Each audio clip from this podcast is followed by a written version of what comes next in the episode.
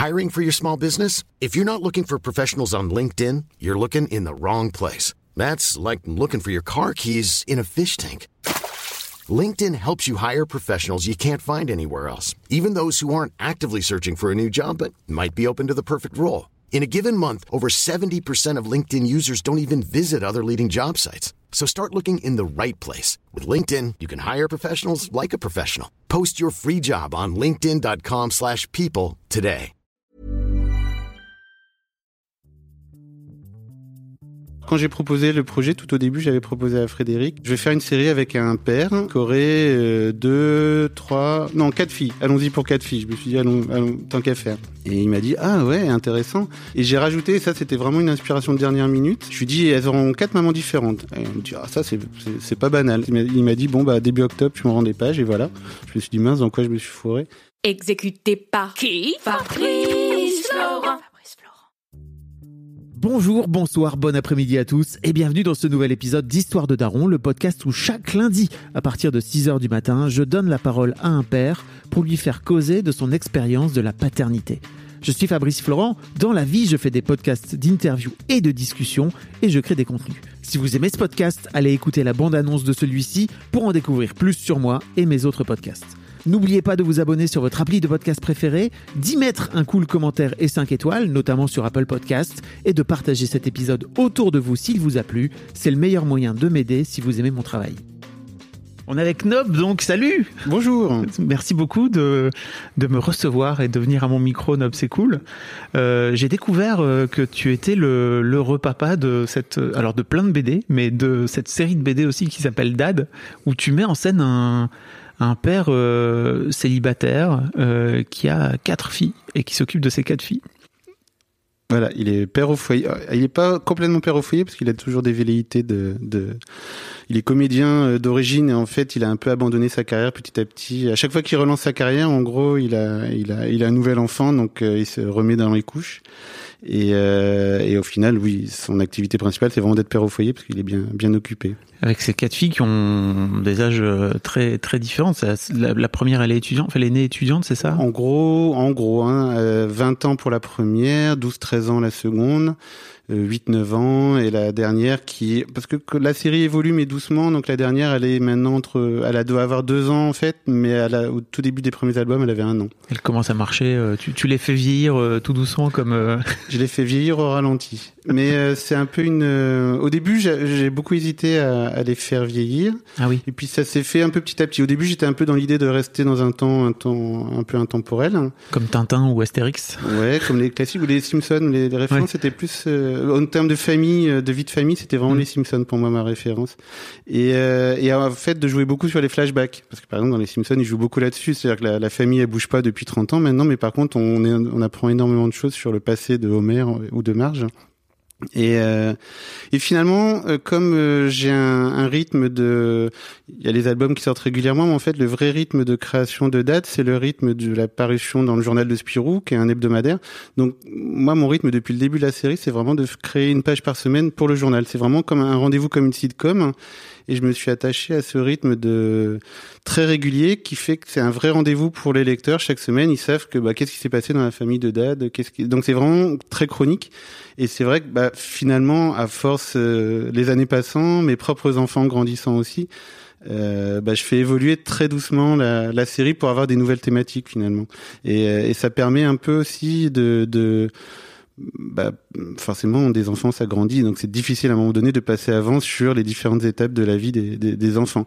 Même si le principe, finalement, tout au départ, l'idée d'avoir quatre filles, euh, c'était un peu pour av- avoir sur le même plan temporel narratif, on va dire, euh, les quatre âges, quatre âges très différents de, de, la vie d'un enfant. Donc vraiment, bah, justement, euh, l'âge où il s'émancipe pour l'aîné, euh, l'âge de l'adolescence, l'âge de l'enfance dynamique et, et, très prenante, et le bébé. Voilà. Donc ça me permettait d'avoir sur la même, sur le même plan, plan temporel, en fait, les quatre âges de, de l'éducation.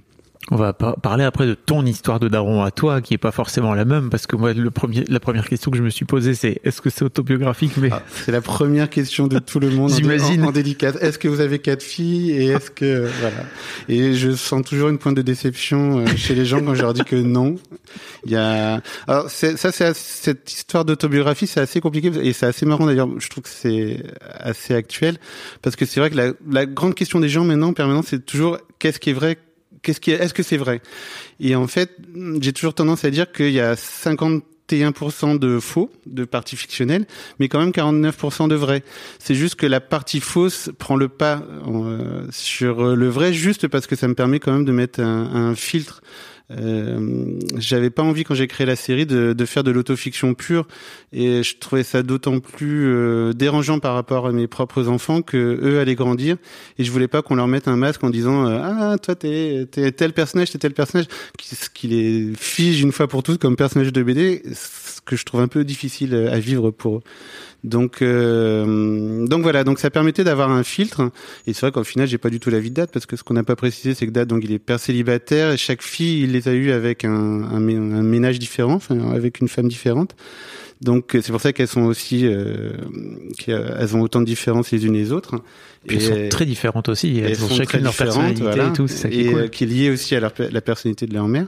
Et euh, alors que pour le coup, moi, je vis en couple depuis plus de 20 ans maintenant, en couple heureux. Et voilà, donc voilà, toute cette partie-là, elle est très fictionnée. Mais euh, j'ai aussi, je pense aussi que Dad, en fait, finalement, c'est donc c'est un daron. Mais euh, dans la manière dont je l'appréhende, en fait, c'est plus, il représente plus finalement mon couple. C'est-à-dire que Dad a autant des côtés à moi que des côtés à mon épouse. Et en fait, dans la manière dont je peux raconter des histoires du quotidien, il y a hum, il y a des choses qui sont plus vues finalement euh, ou, ou, appréhendées par mon épouse ou par moi en fait. Euh, euh j'ai un peu l'enveloppe physique de Dad, mais c'est vrai qu'après il y a quand même des choses dans la vie quotidienne qui sont plus parce que finalement la, la, la thématique de Dad c'est pas tant euh, la paternité que l'éducation d'une manière générale. Ouais, c'est sûr. Donc ça, ça dépasse un peu le cadre de, de simplement père ou mère. Ceci dit, on est bien d'accord que c'est pas complètement anodin de venir mettre en scène un père euh, célibataire avec quatre filles qui élève seul ses quatre filles. Euh, t'as fait ça il y a, t'as commencé la série il y a, il y a 7, ans, c'est ça euh... ça a démarré fin, ouais, début 2004. Enfin, j'ai créé la série en 2013 en la proposant pour Spiro.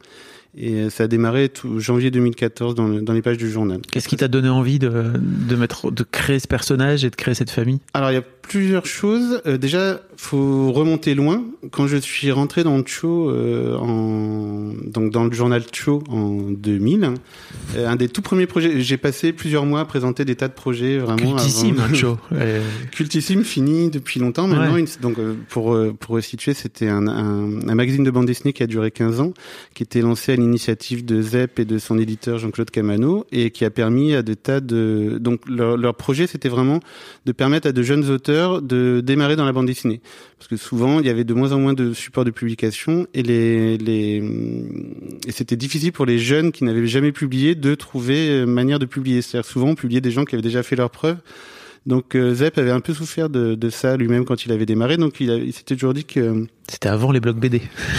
Tout à fait. C'était vraiment la génération d'avant. Cela dit, on a eu un lien parce que justement Boulet qui a démarré dans le show. Euh, ouais. Après, toute cette histoire-là, ça, ça s'est suivi un peu sur sur ces, sur ces, sur ces années 2000. Hein. Et euh, donc voilà. Donc en fait, on était beaucoup d'auteurs à avoir démarré dans ce dans ce journal. Euh, bah, donc pour en citer rapidement, mais il y a Thébault, Julien Nil, Boulet, Lisa Mandel, Mathilde Domecq, Buche, TM. Euh, voilà. Je, je, je, peux pas tous ces Billy Gobi, je peux pas tous les citer, mais bon, on était toute une bonne bande. Et voilà. Et moi, quand je suis rentré dans le journal, un des premiers projets que j'ai présenté, c'était une petite fille qui vivait avec son papa. Et euh, et, euh, et voilà. Et à l'époque, le projet avait pas pris. Et voilà. Donc j'ai proposé un autre projet qui s'appelait Mamet, qui a pas été pris non plus sur le moment, qui est revenu beaucoup plus tard. Et voilà. Et donc il y avait cette idée-là de, de ça, je ne pourrais pas dire pourquoi, mais de, de vouloir traiter un père et sa fille. À l'époque, j'avais pas de, j'avais pas d'enfant personnellement. Et euh, mais j'avais envie de traiter ce sujet-là. Donc en fait finalement c'est c'est revenu beaucoup plus tard, mais entre temps euh, j'avais eu des enfants. Donc dans le cas de Dad, quand Spirou m'a approché pour créer une série à gag, j'avais fait quelques pages en fait où je me mettais pour le coup moi en scène avec mes enfants dans l'atelier Mastodonte, qui était une série euh, fictive, enfin non pas fictive.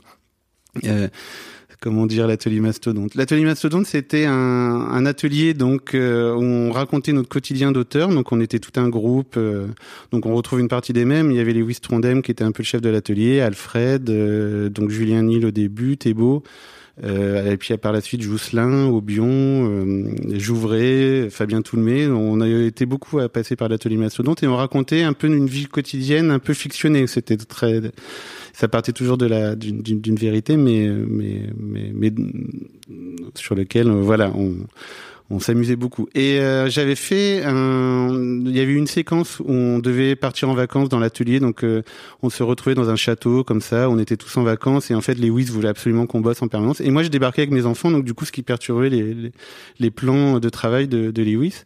Et, euh, et ça m'avait beaucoup amusé de dessiner mes enfants et de me dessiner moi en tant que papa. donc du coup, euh, voilà, il y avait cette relation-là. donc je m'étais dit, c'est quand même un, un, vrai thème que j'aimerais aborder, justement parler du, du fait d'être papa. Je l'avais pas fait encore. Euh, et voilà. Et donc quand tu, Frédéric Nifle, qui était rédacteur chef de Spirou, m'a proposé une série, j'ai rebondi là-dessus. Et et, mais je me suis dit, j'ai pas envie de le faire comme je l'avais fait dans l'atelier Mastodonte, et donc justement de faire de l'autofiction et de raconter la vraie vie transformée. Et euh, c'est pour ça que j'ai trouvé ce filtre, ce personnage qui, ouais, qui me ressemble en partie quand même, mais euh, mais euh, mais voilà, qui est moi sans être moi. Okay. Et c'est vrai que tu viens, alors un peu moins dans les albums euh, euh, plus récents, mais au début tu viens mettre beaucoup de flashbacks en fait pour venir raconter un peu la, backstory où tu, viens amener aussi les mamans en fait dans, la vie des dans la vie des persos pour euh, amener un peu de un peu de corps à, l'histoire et pas juste en faire.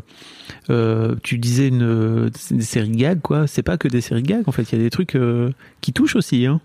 À vrai dire, j'étais un peu embêté quand euh, il m'a proposé une série de gags parce que c'est un moment donné où je m'étais dit, euh, c'est pas mon truc les gags.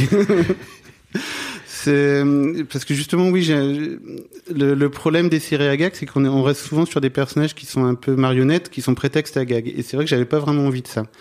Et, euh, et du coup, c'est vrai qu'assez vite, alors quand j'ai proposé le projet, tout au début, j'avais proposé à Frédéric. Euh, je vais faire une série avec un père euh, et qu'aurait euh, deux, trois, non quatre filles. Allons-y pour quatre filles. Je me suis dit allons, allons tant qu'à faire. Et il m'a dit ah ouais intéressant. Et j'ai rajouté, et ça c'était vraiment une inspiration de dernière minute, euh, parce qu'on s'envoyait des mails, on, on échangeait par mail. Je lui dis, elles auront quatre mamans différentes. Et on me dit, ah, ça, c'est pas banal. Et c'est vraiment venu comme ça. Et après coup, donc, il a validé, en fait, le projet comme ça. Et il m'a dit, bon, bah, début octobre, tu me rends des pages. Et voilà. Je me suis dit, mince, dans quoi je me suis fourré.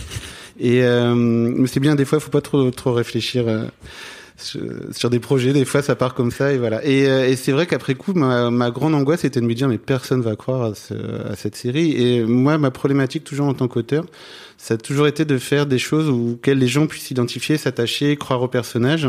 Euh, voilà, j'aime pas ce côté, euh, on va dire non réaliste finalement euh, de, de, ce que je peux raconter. Donc ma, ma grosse problématique, c'était vraiment ça, c'était comment on va croire à, à, à cette histoire. Donc qu'est-ce qui va faire que, euh, pourquoi il s'est retrouvé là, etc. Donc j'ai beaucoup réfléchi pour savoir comment il pouvait s'être retrouvé dans cette situation. Et finalement, la backstory, elle est venue assez vite. Et, euh, et du coup, je l'ai distillé petit à petit au fur et à mesure des albums, justement. Et en fait, c'est vrai que ça crée vraiment un attachement des lecteurs pour euh, qui peut comprendre finalement le cheminement du personnage. Il se pose beaucoup de questions. C'est vraiment là, c'est c'est pas une écriture de dans les influences, c'est pas tant finalement l'influence des BD à c'est vraiment l'influence des séries télé finalement et de la manière dont maintenant les, scénaristes de séries télé conçoivent des, des les backstories des personnages et vers quoi ils vont, etc. C'est un peu ça que j'avais en tête quand même sur sur l'idée. Ok. Parlons un peu de ton histoire de daron à toi. Euh, donc, tu as deux, as deux enfants aujourd'hui. Oui. Euh, un fils, euh, une fille aînée et un, et un fils, c'est ça, cadet? C'est ça, oui. Qui ont, 10, qui ont 17 Alors, on va dire 18 et 15 ans. Ok, 18 et 15 ans. Euh, la question que je pose à tous mes invités, c'est comment t'en es venu à être père, toi? D'où te vient cette envie d'être père? Alors, je crois que j'ai toujours eu envie d'être père. Euh, C'est-à-dire que euh, je me souviens que quand j'étais adolescent, je sais pas vraiment quel âge j'avais, je me rappelle pas, mais je, je, me rappelle avoir fait un rêve comme ça où, euh, où je devenais papa. Et, et je m'étais réveillé en ayant une sensation très physique de tenir le bébé à la naissance. C'était c'était un peu étrange comme comme rêve. Hein mais ça m'avait vraiment beaucoup marqué. Et, euh, et voilà. Et en tout cas, je sais que je me suis jamais vraiment posé la question autrement que euh, je, me suis, je sais, j'ai toujours su que je serais papa de toute façon et que je, je... et après ça, dans mon comportement, euh, je suis assez paternel de toute façon. C'est-à-dire que je me suis beaucoup occupé de. Euh, j'ai, j'ai un frère qui est lequel on a trois ans d'écart. Donc là c'était plus une relation euh, vraiment de frères euh, proches rapprochés. Mais après j'avais une sœur avec laquelle euh, j'ai une sœur avec laquelle j'ai sept ans d'écart. Donc c'est vrai que là déjà à sept ans sept huit ans d'écart donc je me suis pas mal occupé d'elle euh, euh pour euh, pour bah pour quand elle a un an, lui donner à manger, tout ça. C'est vrai que je me suis vraiment beaucoup occupé d'elle. Et par la suite, en fait, j'ai mon frère, mon père a eu un autre enfant, donc j'ai un autre frère, donc d'un autre ménage, on va dire, et donc là j'avais 18 ans d'écart avec lui, enfin j'ai 18 ans d'écart avec lui et, euh, et, je me suis pas mal occupé de lui aussi quand il était petit. Et du coup c'était vraiment, euh, oui c'est des relations fraternelles mais en même temps très paternelles aussi quand même parce qu'il y a vraiment ce côté très éducatif déjà quand on a quasiment 20 ans d'écart. Hiring for your small business? If you're not looking for professionals on LinkedIn, you're looking in the wrong place. That's like looking for your car keys in a fish tank. LinkedIn helps you hire professionals you can't find anywhere else, even those who aren't actively searching for a new job but might be open to the perfect role. In a given month, over 70% of LinkedIn users don't even visit other leading job sites. So start looking in the right place. With LinkedIn, you can hire professionals like a professional. Post your free job on linkedin.com slash people today. Hey, I'm Ryan Reynolds. Recently, I asked Mint Mobile's legal team if big wireless companies are allowed to raise prices due to inflation. They said yes. And then when I asked if raising prices technically violates those onerous two-year contracts, they said, what the f*** are you talking about, you insane Hollywood ass?" So to recap, we're cutting the price of Mint Unlimited from $30 a month to just $15 a month. Give it a try at mintmobile.com slash switch. $45 up front for three months plus taxes and fees. Promoting for new customers for limited time. Unlimited more than 40 gigabytes per month. Slows. Full terms at mintmobile.com. Euh... ça c'est vrai que quand j'étais jeune euh, mon, mon, petit frère venait en vacances chez nous quand au début où je vivais avec euh, ma femme qui n'était pas encore ma femme mais c'était déjà comme si on avait un enfant à la maison quoi. C'était assez assez amusant. Et euh, et du coup voilà donc et je sais que moi dans mon comportement j'ai toujours été paternel parce qu'en fait on, parlait de show et pour en revenir au, plutôt au domaine professionnel assez vite dans le journal je suis devenu rédacteur en chef du journal show je m'en suis occupé pendant 7 8 ans. Et, euh, et c'est vrai que je m'étais rendu compte euh, après coup que euh, j'avais quand même une manière de faire très paternelle, même si finalement j'avais le même âge que tout le monde. Euh, enfin, on avait tous dans les 25, 30 ans à l'époque, mais j'étais quand même très paternel dans le journal. avec les jeunes, etc. Et, et je sais que Lisa Mandel, elle me l'avait beaucoup dit ça, en fait, que Jacob, enfin, elle m'avait dit une fois, ça m'avait fait marrer, c'était que comme j'étais très très gentil et, et très doux, j'étais terrible comme rédacteur en chef parce qu'elle elle pouvait rien me refuser, mais ça l'énervait beaucoup. Bien joué. Et, oui, c'est vrai. J'avais dit oui, c'est un plan machiavélique. Mais euh, mais voilà, mais c'est vrai que finalement, je je l'avais pas pensé comme ça à cette époque-là, mais en y repensant euh, après coup, je trouvais que j'avais mes enfants étaient quasiment pas nés à toute cette époque-là. Finalement, j'ai arrêté de m'occuper d'autres choses. Ma fille avait deux ans. Mais euh, non, je, je, me trompe dans les dates. Mon fils avait deux ans, donc ma fille était déjà un peu plus âgée. Mais c'est vrai que euh, j'avais une manière d'être, je pense quand même, qui était assez paternelle, déjà accompagnatrice en tout cas avec euh, avec les, les, jeunes auteurs. C'est quelque chose qui m'a toujours plu quand même. Je peux, je peux, je suis assez comme ça euh, au quotidien. D'accord. Comment ça se passe euh, la première fois que tu apprends que tu vas être papa dans ta tête? Alors surtout, c'était très attendu. Alors c'est c'est c'est vrai que au, au, début, mon, mon, épouse, quand je l'ai rencontrée, en fait, euh, elle, elle souhaitait pas avoir d'enfant. Oh. C'était, euh, c'était, euh, ça aurait pu être un problème, mais c'est vrai que j'ai, on était très amoureux, et je lui ai dit de toute façon, je m'en fais pas, ça, ça viendra tout seul. tu me le demanderas un jour, et voilà. Donc le temps est passé, on a, on a, on a, on a on a vécu, euh, voilà, on, on, a beaucoup profité de quand on était jeunes ensemble. Et après, c'est vrai que finalement, quand on a décidé d'avoir, qu'elle m'a demandé, euh, qu'elle m'avait dit qu'elle avait envie d'être mère, Donc là, ça a mis un certain temps quand même avant que, notre fille arrive. Donc, euh, donc le jour où vraiment euh, ma femme était enceinte, ça a été un, un vraiment une grande joie. Et après, c'est vrai que ça a été une grossesse très douce, très très très très cocon. Et euh, j'ai des souvenirs très doux de toute cette époque-là, en fait. Euh, il se trouve que, euh, en fait, à partir du moment où mon épouse a été enceinte, donc elle a travaillé, elle faisait beaucoup d'intérim, a travaillé dans plusieurs boîtes, etc. Mais à partir du moment où elle a été enceinte, en fait, elle a arrêté. Et comme j'avais commencé un peu à la former sur Photoshop pour m'aider sur, à l'époque, c'était pas encore des bandes dessinées, mais sur des cartes postales sur lesquelles je travaillais. Donc en fait, on a commencé un peu à travailler tous les deux euh, à la maison, le temps que le temps que qu'elle accouche. Et finalement, après coup, elle a pas eu envie de reprendre. Et à partir de là, on a toujours travaillé tous les deux. C'est-à-dire qu'en fait, même maintenant, 20 ans plus tard, euh, euh, elle est toujours là. À, à, donc, elle m'aide sur les couleurs des albums. Elle me fait la préparation des couleurs et après, elle s'occupe de tout ce qui est contact, etc. Et ça, c'est vrai que ça nous a toujours permis de, de garder un, un rythme à nous. Et, ce rythme à nous euh, familial est vachement important dans, la manière dont finalement on a on a on a fait grandir notre foyer finalement. Donc dès le début, dès qu'elle a été enceinte, on, a on a commencé à travailler comme ça, en sachant pas du tout à l'époque si ça allait tenir, parce que c'est vrai que moi j'avoue que le, je l'imaginais pas forcément rester à la maison. C'était par rapport à la fille que j'avais rencontrée au départ, c'était pas forcément ce que j'aurais cru que, lui plairait, mais finalement, voilà, on s'est tous épanouis comme ça. Et donc, c'est vrai que ça a été une maternité très douce parce qu'on était donc tous les deux à la maison, donc euh, et, euh, et, tout a été doux jusqu'à jusqu'à l'accouchement et jusqu'à même l'après l'après naissance. Euh, C'était vraiment ce côté, ce rythme euh, non imposé. Euh, c'est-à-dire que on, on, travaillait quand il le fallait et aux heures de sieste, aux heures de ou la nuit quand notre fille dormait, etc. Donc, euh, donc ça a vraiment été très tranquille. Comme euh, et la et l'accouchement, il y a, j'allais te demander. Voilà, j'attendais, j'anticipais.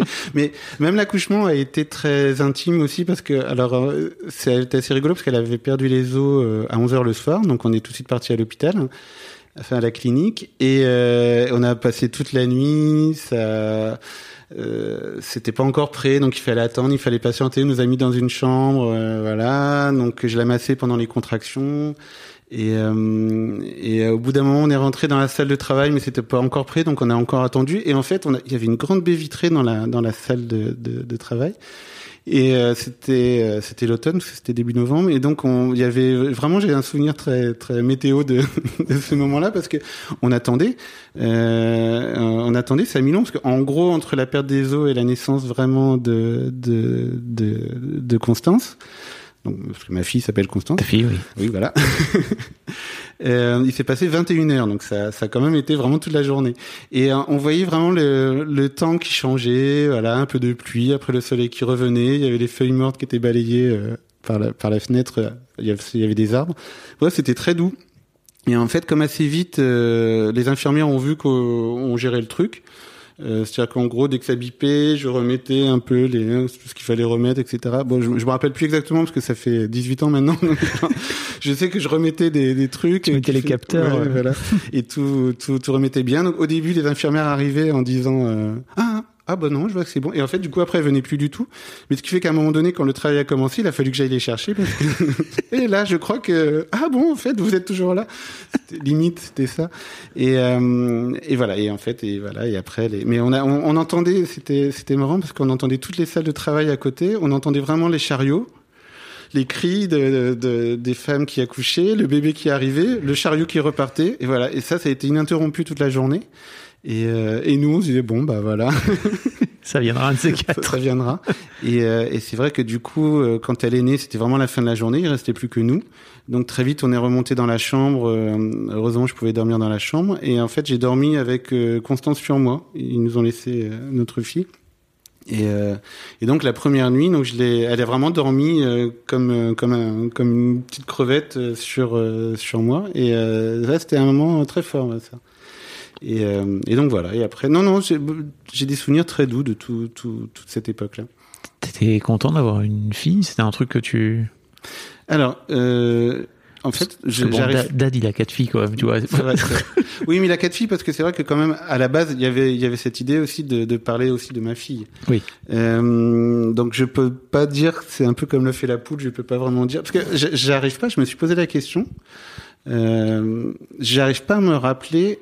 Euh, enfin, en tout cas, je crois que j'avais aucune attente de savoir si c'était une fille ou un garçon. Je m'étais pas projeté et euh, et, euh, j'arrive pas à me rappeler vraiment si j'avais. Je sais que euh, ma femme voulait vraiment avoir une fille, avait vraiment envie d'avoir une fille en premier enfant, en tout cas. Et moi, je m'étais dit, bah si c'est une fille, ça serait super.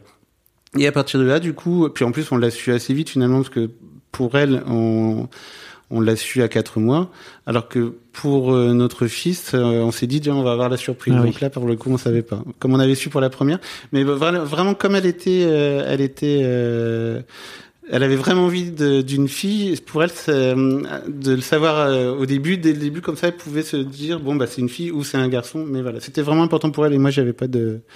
Mais par contre, je sais qu'après, euh, pour euh, le second, donc pour Jules, euh, je m'étais dit à l'époque que si, ça- si c'était une deuxième fille, je serais très content. Enfin, j'avais pas ce côté, euh, ah là maintenant on a la fille, il faut absolument avoir un garçon.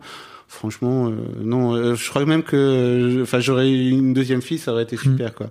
T'es pas à la recherche d'un héritier. Non, non, ça, ça c'est pas du tout. euh, C'est pas le style. c'est pas le style. Bon, cela dit, par contre, c'est vrai que ce qui était intéressant, c'est que comme finalement c'était un garçon, et, euh, et ben c'est- vrai qu'après on a une autre relation que je peux avoir avec ma fille, et donc c'est vrai qu'il y a sans doute un côté complémentaire.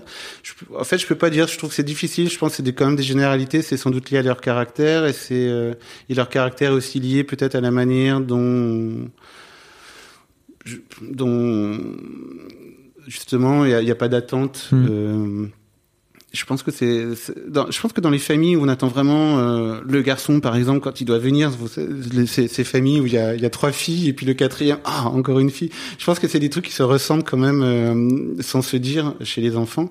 Voilà, comme vraiment euh, nous là vraiment pour le second et c'était pareil pour mon épouse. Pour le coup, autant elle avait envie d'une fille pour le la première, autant pour le deuxième, elle, elle avait pas d'attente spécifique. Elle était un peu comme moi. Peut-être qu'elle avait peut-être plus envie quand même que moi d'avoir un garçon justement pour avoir ce côté équilibrer. Ouais, pour équilibrer. Mais euh, je pense qu'après les enfants quand même ils ressentent ce côté. Bon bah voilà, je suis là, je suis moi. Et le principal c'est que je sois moi. Et euh, donc euh, donc voilà. Mais c'est vrai qu'après ce qui était amusant c'est que c'était c'était c'était pas la même petite enfance je trouve dans les relations entre entre que ce soit avec ma fille ou avec mon fils. Mais il n'y a pas que le fait que ce soit fille et garçon, il y a aussi le fait que le deuxième c'est pas non plus la même chose que le premier. On n'a pas la même manière de d'être avec eux. Bah alors déjà parce que moi je parlais du rythme euh, pendant trois ans jusqu'à la naissance du de, de Jules, on, on était vraiment dans un anti-rythme social complet. Euh, C'est-à-dire qu'à ce moment-là, on a on a quitté. euh, on, on est parti vivre à Barcelone en fait, euh, parce qu'à l'époque on vivait en Provence. On a, on est parti vivre un peu à la montagne quelque temps dans le village d'origine de, de mon épouse, et, euh, et après on est parti vivre à Barcelone. Et euh, ce gros avantage de pouvoir travailler ensemble, c'était que du coup on n'avait pas d'attache géographique. Et, euh, et à Barcelone parce que en fait une partie de sa famille est, est de là-bas. Et voilà, et on a vraiment passé, donc en tout, on a vécu presque cinq ans à, à Barcelone. Et, euh, et donc, en fait, ces années à Barcelone avec notre fille qui était petite, bah, c'était super parce qu'on travaillait là encore quand elle faisait la sieste ou le soir, on se couchait très tard.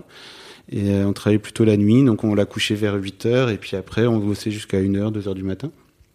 Et du coup, le, le matin, bah, on se réveillait un peu en même temps qu'elle, et puis après, on se promenait dans la ville. Enfin, c'était, on allait au parc euh, quand euh, il y avait personne euh, pour. euh, il y avait, y avait pas la queue au toboggan, donc Constance pouvait faire du toboggan comme elle voulait. C'était vraiment la grande liberté.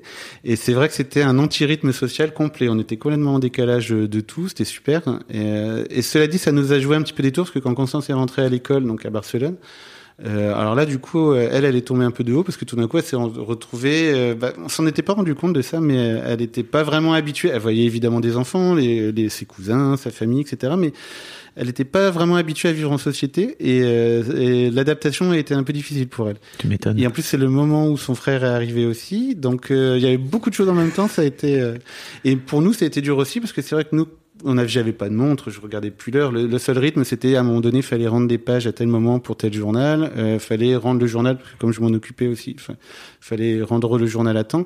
Mais une fois que ce rythme-là était posé, si par exemple le journal était, était envoyé, comme c'était un mensuel, et euh, bah après on pouvait se prendre trois quatre jours à droite à gauche. Voilà, c'était c'était très libre comme comme manière de vivre. Et euh, alors que quand elle est rentrée à l'école, bah là, nous-mêmes, il a fallu retrouver un rythme social. Et, euh, et ça, ça a été compliqué.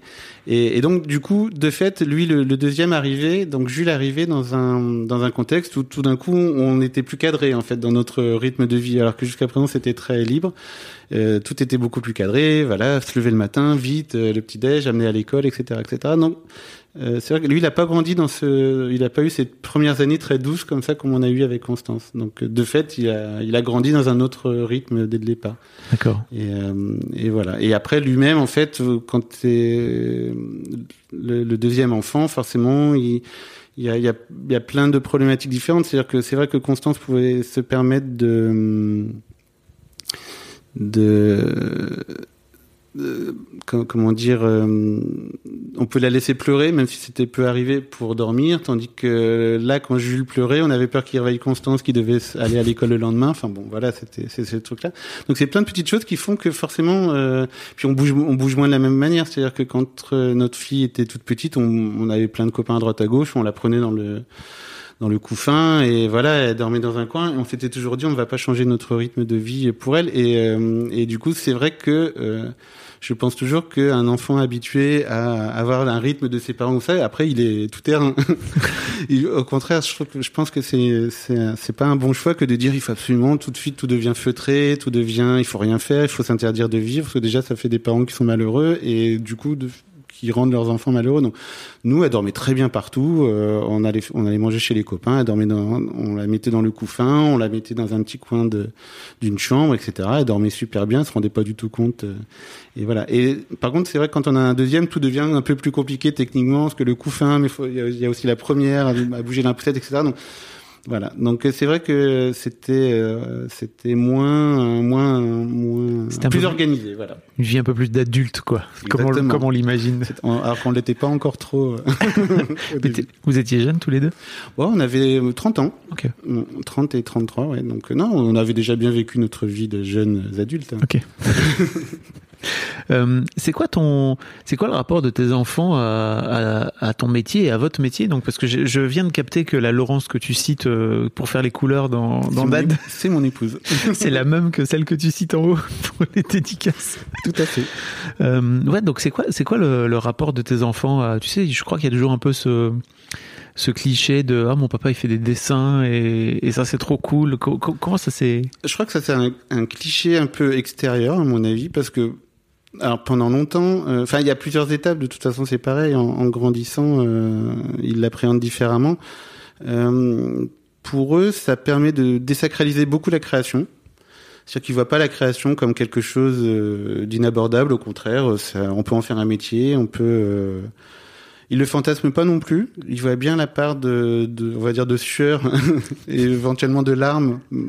J'en fais un peu trop, mais que ça peut représenter. C'est-à-dire, en tout cas, il voit bien euh, les, euh, les, soirées tardives à travailler, euh, voir les nuits blanches à une époque, même si maintenant j'en fais plus, mais euh, mais mais ça a pu arriver longtemps. Enfin, tout ça, ils l'ont vu quand même. Cela dit, donc ils ont un peu, ils voient vraiment les deux côtés de, de du, du domaine. C'est-à-dire que à la fois parce qu'en plus maintenant grandissant ils se destinent un peu à des métiers créatifs aussi. Ah. euh, ça, donc ça les a pas dégoûtés.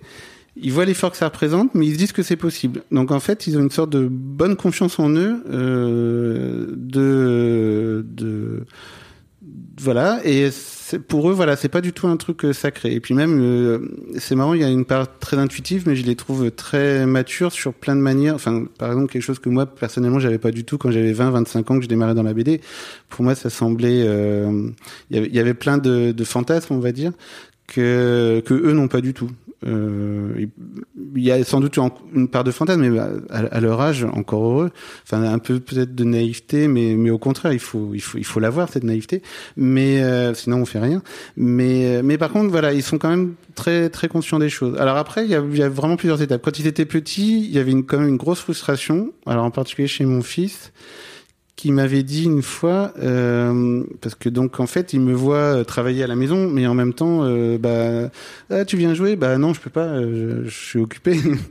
Et, euh, et, du coup, je me rappelle, mon fils m'avait dit une fois, bon, en fait, c'est nul euh, d'avoir un père à la maison parce que de toute façon, si c'est pour travailler tout le temps, il y a aucun intérêt. Et mal pris. Dur. ça m'avait, ouais, c'était un peu dur. Et voilà. Mais ça, avec le temps, ils l'ont compris aussi. C'est-à-dire qu'un, c'était un âge, je sais pas, il devait avoir 3, 4 ans à l'époque. Euh, ouais, le côté, les obligations, etc. Enfin, qu'il y a une part de et une part de, de il y a un temps pour tout. Euh, finalement, c'est venu assez vite. Assez vite, ils ont compris que malgré tout, ils avaient des copains euh, dont le papa partait à 8 heures du matin et rentrait à 8 heures du soir pour leur faire le bisou avant de dormir. Et ça, c'était comme ça toute la semaine.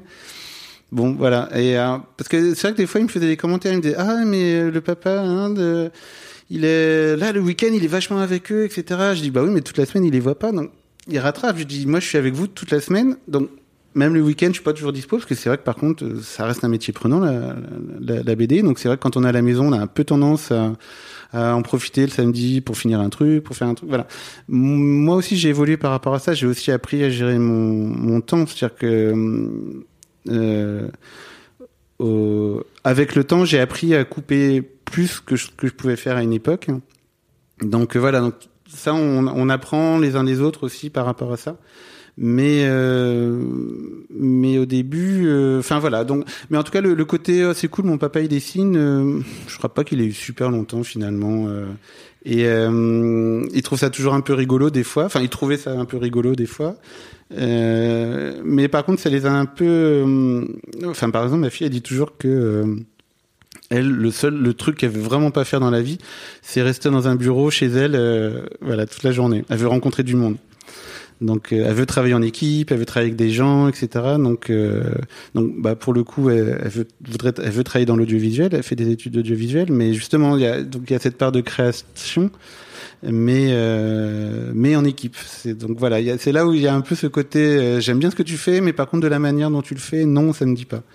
Et, euh, et, et voilà. Mais elle n'a pas non plus connu les années où tu étais rédac chef d'autre show, j'imagine. En même temps, c'était rédac chef d'autre show, c'était finalement, c'était pas. C'était à la maison. C'était chez toi quand même.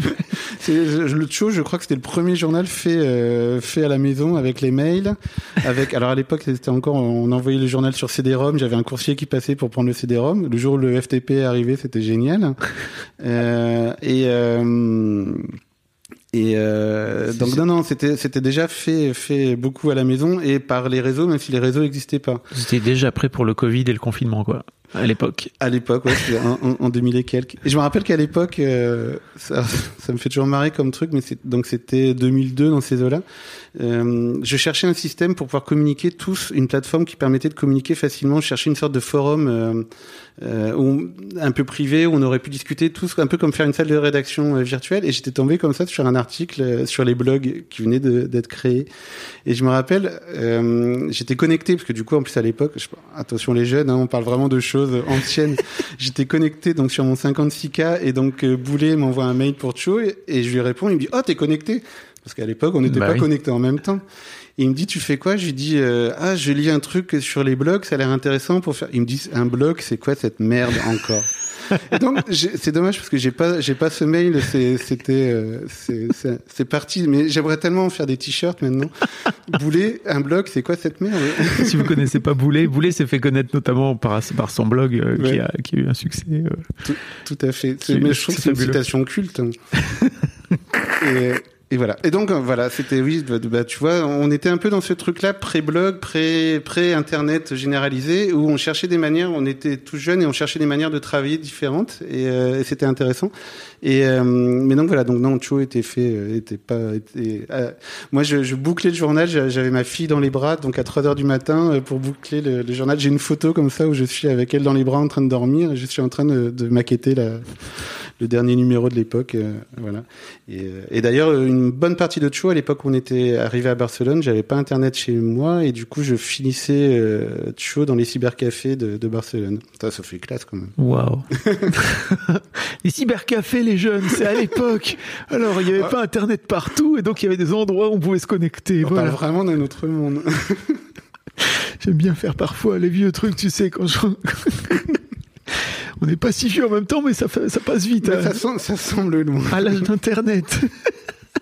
Euh, et tu me disais que ton, tu disais aussi que ton fiston euh, allait aussi vers des métiers créatifs. Il... Ah bah, il est dans l'audiovisuel à fond. Ah ouais. euh, Mais ils font quoi alors tous les deux? Bah, alors, Ils font de l'image qui bouge, contrairement à toi, quoi. Oui, oui, tout à fait. bah, Constance, c'est vrai qu'à l'école, au lycée, elle, avait fait, elle a fait des courts métrages, donc euh, voilà. Mais elle- c'est vrai que ce qui, est- alors, ce qui est assez marrant, c'est qu'ils sont assez aussi. Alors, dans la vie, ils sont très complémentaires. Ils sont très fusionnels et très complémentaires. Et, euh, et même, je trouve, d'un point de vue euh, maintenant qui commence un peu à être euh, donc 18 et 15 ans, on commence à, à s'affirmer quand même au niveau de la personnalité. Je me rends compte que ma fille, elle est vraiment dans l'image. D'ailleurs, elle, ce qui l'intéresse vraiment, c'est plutôt le la photo, le, enfin, euh, ce qu'elle aimerait faire dans l'audiovisuel, par exemple, c'est vraiment directrice photo, c'est vraiment s'occuper de l'image. Ça peut encore évoluer parce que là, elle est quand même au début des études, mais euh, voilà, elle peint, euh, elle, elle- elle a le côté plastique de l'image. Alors que Jules est vraiment narratif. Lui, son truc, c'est le montage. Il adore le montage, euh, écrire des histoires, réfléchir à la narration.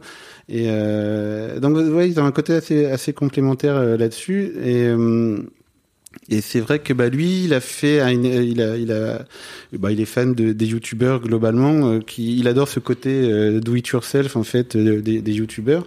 Il en suit beaucoup et, euh, et c'est vrai que on est retombé il y a pas longtemps sur des vidéos qu'il faisait il y a deux ou trois ans. Donc finalement, quand il a commencé, en fait, en gros, Jules à un moment donné, il il me tannait pour que je lui installe un logiciel de montage et que je lui explique comment ça marche. Sachant que moi j'en fais pas beaucoup, donc je sais comment ça marche, que je, bon les logiciels, voilà. Mais et un jour, en fait, euh, je lui ai installé, je lui ai dit je vais venir pour t'expliquer. Et puis en fait, il a passé l'après-midi tout seul à se filmer. Euh, il, il, il avait fait un clip, il avait repris une chanson d'un clip de rap, il s'est filmé lui-même tout seul dans, le- dans la cour de notre maison. dans et après, il a monté, il, il a monté, il a fait tout ça dans la journée, et le soir, il nous l'a projeté, et je lui dis, bah, qu'est-ce que tu veux que je te- que je t'explique? T'as tout compris euh, très rapidement. Et, euh, et du coup, alors maintenant, en fait, il est ultra technique à fond, ultra calé. Donc, il a passé un petit moment, donc euh, quand il avait 12-13 ans, il faisait des vidéos, on va dire, euh, bah, de, de, de sketch de youtubeurs, en fait. Euh, mais euh, et il se débrouillait vraiment super bien. Sauf qu'assez vite, par contre, il a pas eu envie de le, le côté. Il avait posté une ou deux vidéos, puis le côté retour des gens, like, je sais pas, ça, Mhm. ça l'a pas. Euh, et du coup, maintenant, il travaille vraiment. Il, alors, il nous fait les montages des vacances. il adore euh, faire des heures et des heures de vidéos. Puis après, il nous fait un montage de, de, de, voyage de ce qu'on fait. Mais euh, et puis bah là, pareil, au, au lycée, il commence un peu à, à refaire des, des courts métrages narratifs en fait. Enfin, à penser à des histoires qui. Mais euh, mais voilà, mais c'est vraiment son truc. euh, il est complètement dedans, quoi. Il est passionné. Il lit tous les bouquins sur comment comment réaliser les plans, etc. Enfin, donc bon, non, je crois que les deux, ils sont quand même bien dans leur domaine et bien bien partis dedans. Comment vous avez fait euh, en termes d'éducation pour euh, pour qu'ils soient euh, pour qu'ils s'entendent bien? Tu sais, tu disais ils sont très fusionnels et tout. Est-ce que tu as la sensation avec le recul que vous avez Alors je fait crois- des choses? Je crois pas du tout euh, qu'on est. euh, Enfin, je trouve que l'éducation, je crois qu'en tant que parent, on accompagne, mais on accompagne ce qui est déjà là. C'est-à-dire qu'on peut que faire, enfin que accompagner un peu le courant et voir un peu comment ça se passe, mais j'ai pas l'impression qu'on ait fait. Euh, je pourrais pas dire on a fait ci et ça, ce qui a permis de les rapprocher, etc. Non, ça s'est fait de naturellement dès que Jules est né, sa sœur était euh, euh, super contente d'avoir un petit frère, super fier et, et en fait voilà ils se sont toujours bien entendus, ça a toujours été comme ça euh, depuis le depuis le, leur plus jeune âge quoi. Donc ouais c'est euh, ap- après je, je je sais pas. Il y a, a peut-être des choses qu'on a fait qui euh, mais je crois moi je crois vraiment euh, alors ça justement c'est dans Dad je fais l'inverse de ce qu'on est finalement en tant que parent c'est-à-dire que Dad, les ressorts euh, comiques, c'est justement que Dad est très euh, faites ce que je dis mais pas ce que je fais. C'est-à-dire que justement, euh, en général, il est le premier à faire l'inverse de ce qu'il veut impliquer à ses filles, parce que justement ça c'est un ressort comique et ses filles lui euh, lui renvoient bien. Et d'ailleurs souvent les, je me rappelle au tout début de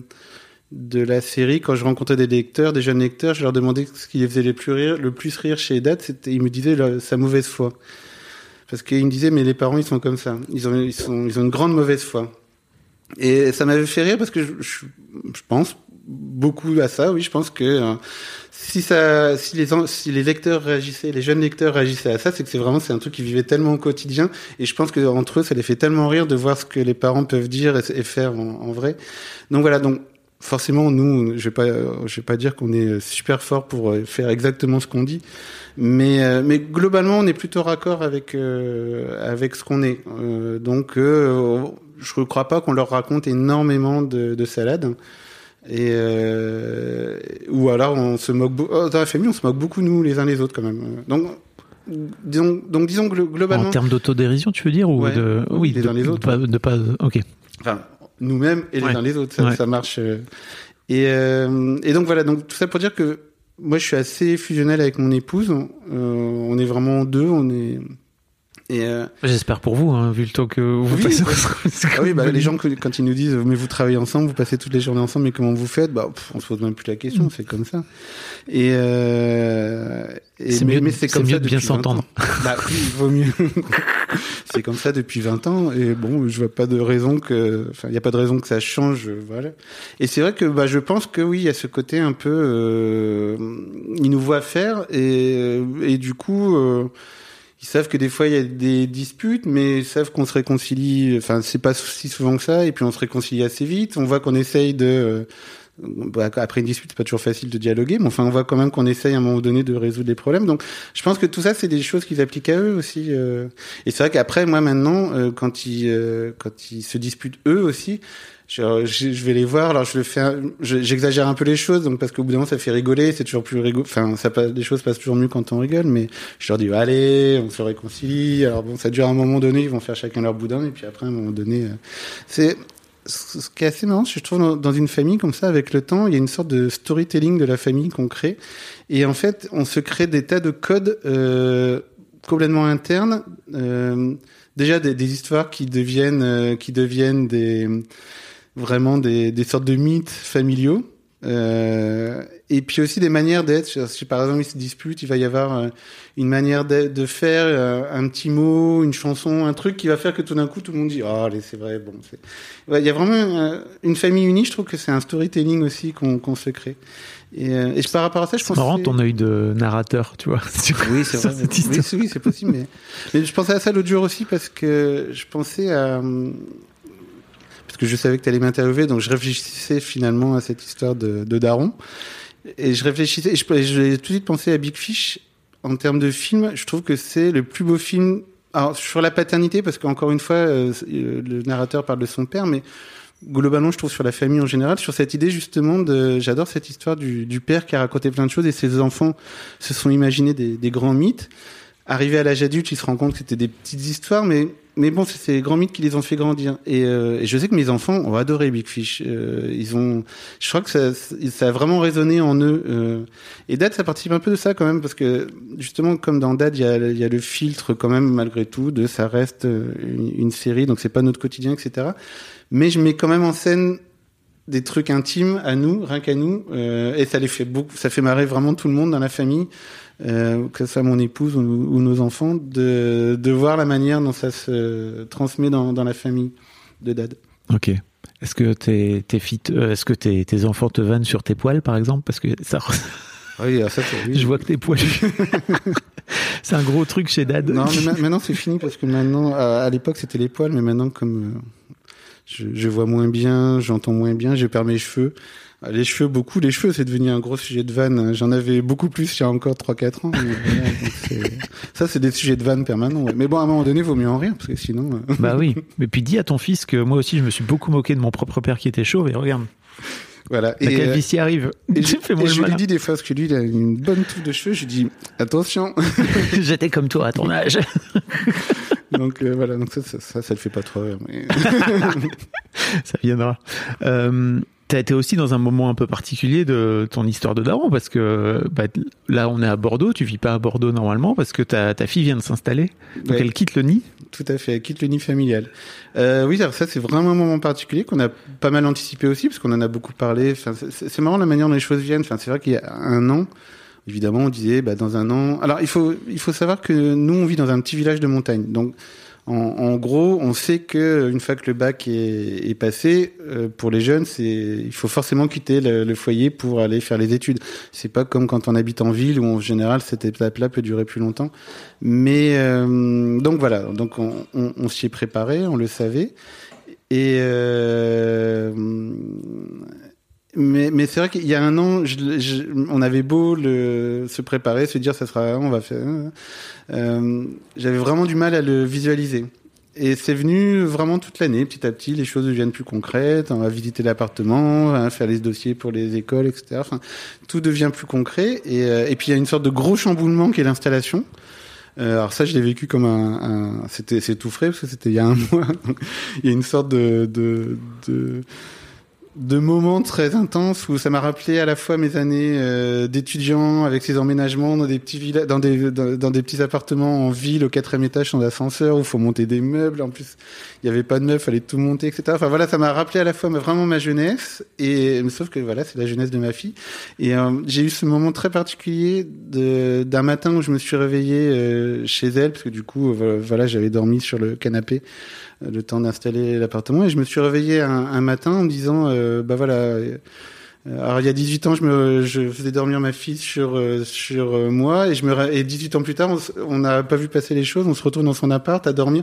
Ce, ce, ce moment, ce fait de dormir dans son canapé, ça m'a vraiment fait très bizarre comme, comme sensation. Ouais.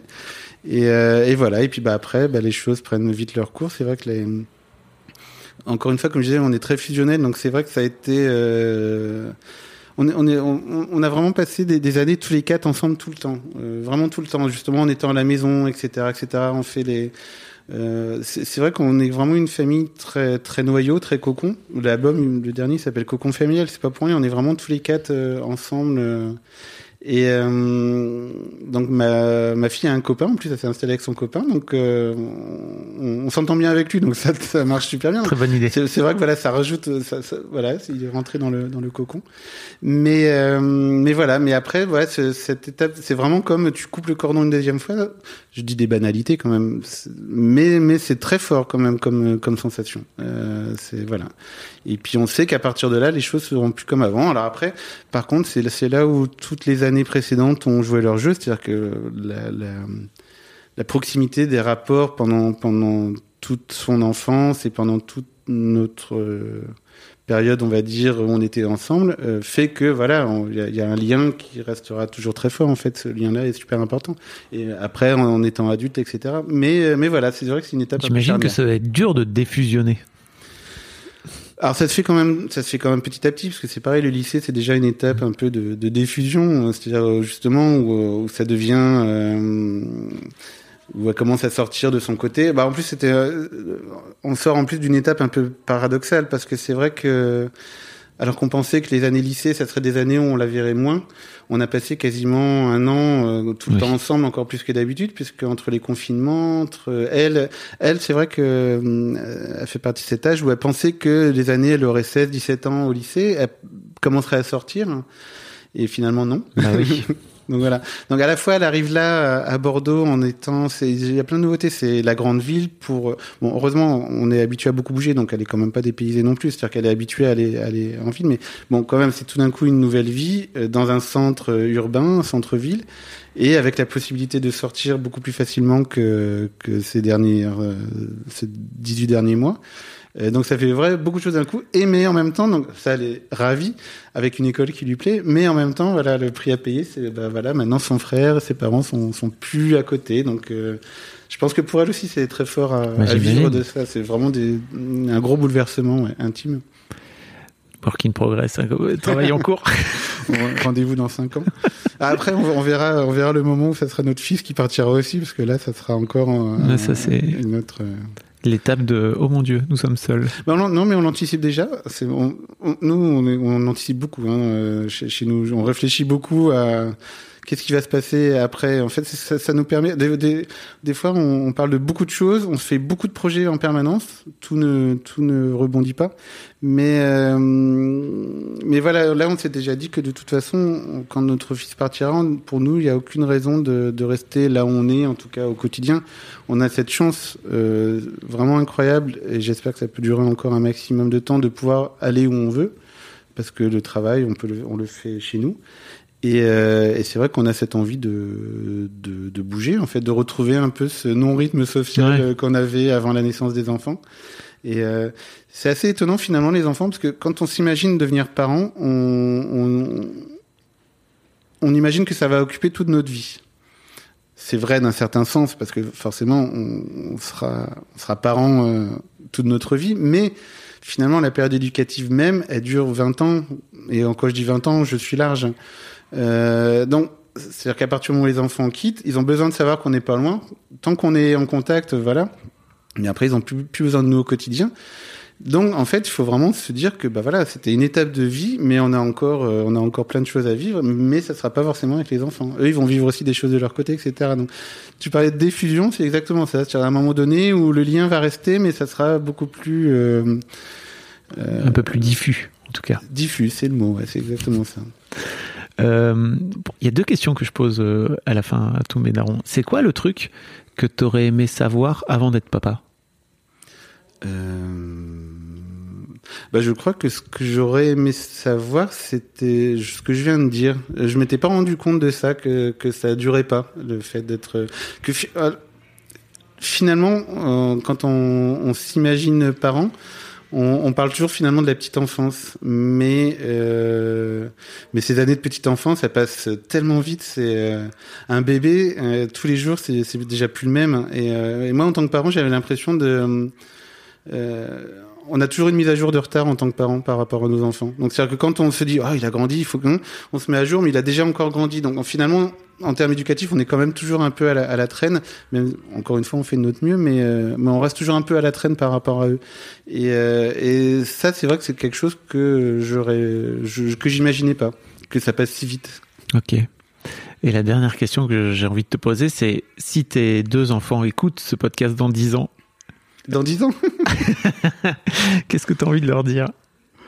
Ah bah euh, si c'est dans dix ans, euh, j'espère qu'ils trouveront que que bah, que ce que j'ai raconté euh, justement c'était c'était c'était ça ça restait dans le sens où euh, ils le pensent toujours. Voilà qu'ils soient d'accord toujours avec moi dans dix ans qu'ils pensent euh, qu'ils qu'ils pensent euh, je sais pas s'ils seront déjà eux-mêmes parents dans dix ans je suis pas sûr mais euh, mais voilà, peut-être que si ça serait amusant, alors on va dire dans 15 ans, sinon il écoute Mm. dans 15 ans, que même soit déjà parent à ce moment-là, peut-être, et, euh, et que ça les, ça les interpelle, euh, ça, voilà, ça, me- ça me fera plaisir de savoir que euh, c'était, on, on les a élevés du, du, du mieux possible en tout cas. Voilà.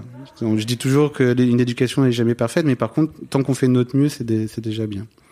Et, euh, et alors du coup, je vais terminer par un message pour eux aussi, parce que ça, je leur avais dit il y a pas longtemps, mais euh, mais euh, mais ça me fait toujours marrer de leur dire, c'est que moi, ce qui me fait vraiment plaisir, c'est que j'ai j'ai des enfants qui sont marrants.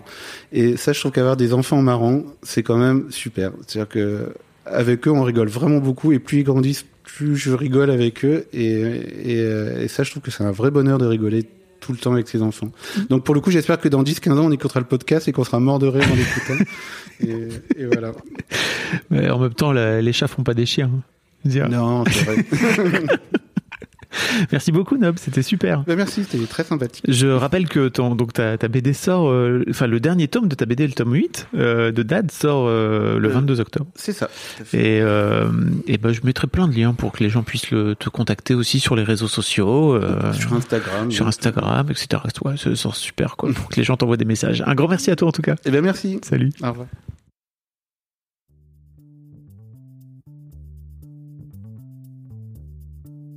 Merci beaucoup pour votre écoute. Avant de nous quitter, si vous avez aimé ce podcast et cet épisode, merci de lui mettre un commentaire sur Apple Podcast et 5 étoiles de préférence. C'est le meilleur moyen de le faire connaître. Vous pouvez faire comme Joe Lesquimo qui, le 11 août 2020, a mis 5 étoiles en disant Arrivé ici en cherchant des informations pour la naissance prochaine de ma fille, je suis tombé sur un podcast qui change la vie. Je le conseille aux futurs papas, mais aussi aux autres. Les histoires sont intéressantes pour la vie. Merci d'avoir lancé cette super initiative et merci à tous les darons qui partagent leurs opinions et leurs histoires. Un grand merci à toi et vous aussi vous pouvez faire pareil. Vous vous rendez sur Apple Podcast et vous cherchez Histoire de Daron directement dans l'appli ou sur votre ordinateur. Merci à vous et rendez-vous tous les premiers et troisièmes lundis de chaque mois à partir de 6h du matin pour un nouvel épisode d'Histoire de Daron. Un grand merci à vous pour votre écoute. The secret to summer ready skin is here. Osea's number one best selling Andaria algae body oil, clinically proven to instantly improve skin elasticity and transform dry skin to silky, soft, and unbelievably glowing. Its signature scent of freshly squeezed grapefruit, cypress, and mango mandarin transports you to sun kissed summer days. Get healthy, glowing skin for summer with clean vegan skincare from Osea. Get 10% off your first order site wide with code GLOW at OseaMalibu.com.